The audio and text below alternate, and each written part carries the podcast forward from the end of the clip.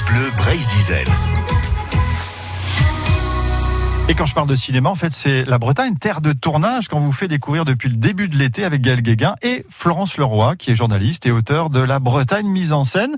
C'est un petit peu le, le, haut du panier, hein, et on va terminer cette saison avec un film qu'adore Gaël Guéguin, mais aussi Florence Leroy, Les Galettes de Pont-Aven, un film devenu culte de Joël Seria, sorti en 1975 avec Jean-Pierre Mariel, en vendeur de parapluies trônant sur les traces de Gauguin. Allez, là, là, vous n'êtes pas raisonnable. Oh, Marie. Je t'en supplie. Fais-moi voir. C'est un film qui est devenu euh, culte, on peut le dire, avec le temps. Euh, alors, Les Galettes de Pont-Aven, c'est bien sûr les aventures érotiques et picturales euh, d'un représentant de commerce, un représentant en parapluie incarné par Jean-Pierre Mariel, qui joue donc un, un VRP qui vend des parapluies dans tout l'ouest de la France. On le suit d'abord de Saumur jusqu'à Vannes, puis ensuite jusque dans le Finistère, et, et puis jusqu'à finalement Pont-Aven, où il va s'établir pour y exercer ses talents de peintre, euh, de peintre du dimanche, incompris, mais aussi et surtout euh, étancher son goût pour les femmes euh, et la bouteille.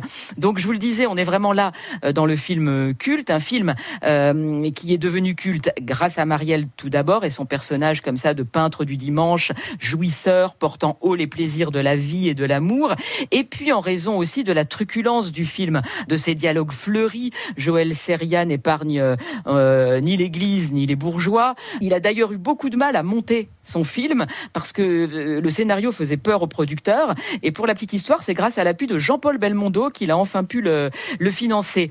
Euh, ce qui est assez étonnant avec ce film, c'est qu'on est quand même dans un film potage, grivois, mais que le tout est rattrapé par une forme de poésie, de liberté qui rend le film attachant. la scène finale, par exemple, qui a été tournée sur la plage de Portmanec avec Jean-Pierre Mariel qui valse comme ça, qui danse entre les tables pour servir les touristes c'est une scène qui est extrêmement joyeuse, qui fait penser un petit peu à du, à du Jacques Tati.